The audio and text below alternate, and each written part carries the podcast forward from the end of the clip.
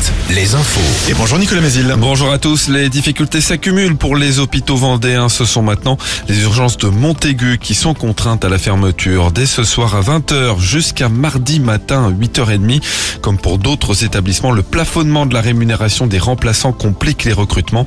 Les urgences de Luçon ferment, elles, la nuit prochaine pour la troisième nuit de suite et la maternité des Sables d'Olonne ne peut toujours pas reprendre les accouchements transférés vers d'autres hôpitaux depuis lundi.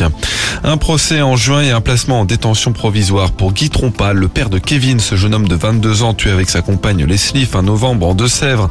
Le quinquagénaire est accusé d'avoir publié sur les réseaux sociaux des menaces de mort à l'encontre des suspects des meurtres. Il aurait également promis de l'argent à quiconque les tuerait, eux ou leurs proches. Les candidats à la reprise des restaurants courte paille ont quelques jours de plus pour déposer leurs offres. La date limite a été décalée à vendredi prochain. Selon la chaîne de restauration, plusieurs candidats se sont déjà fait connaître, dont un acteur majeur du secteur, mais son nom n'a pas été révélé. Courte paille emploie plus de 2000 salariés. Autre enseigne en difficulté, les chaussures André qui sont partiellement reprises par un groupe belge. 21 magasins sur 49 sont ainsi cédés et 119 salariés repris sur les 250 actuels. L'entreprise avait déjà été vendue en 2020 avant de se déclarer en cessation de paiement fin janvier dernier.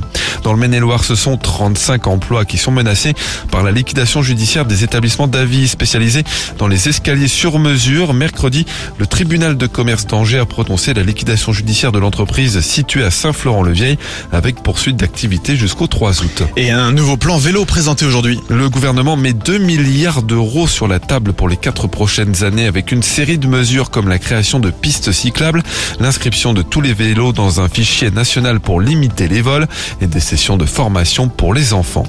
En basket, Cholet se déplace à Fos-sur-Mer ce soir pour ouvrir la 32e journée de l'élite. Les Choletais, toujours en quête de leur ticket pour les playoffs. En Pro B, Angers joue à domicile pour la dernière fois de la saison régulière, c'est contre Lille. Enfin, en National 1, la saison s'achève ce soir pour les Sables d'Olonne qui reçoit hier les Sablés relégués mais qui croient à un possible repêchage si jamais un club de National 2 n'avait pas les finances pour être promu.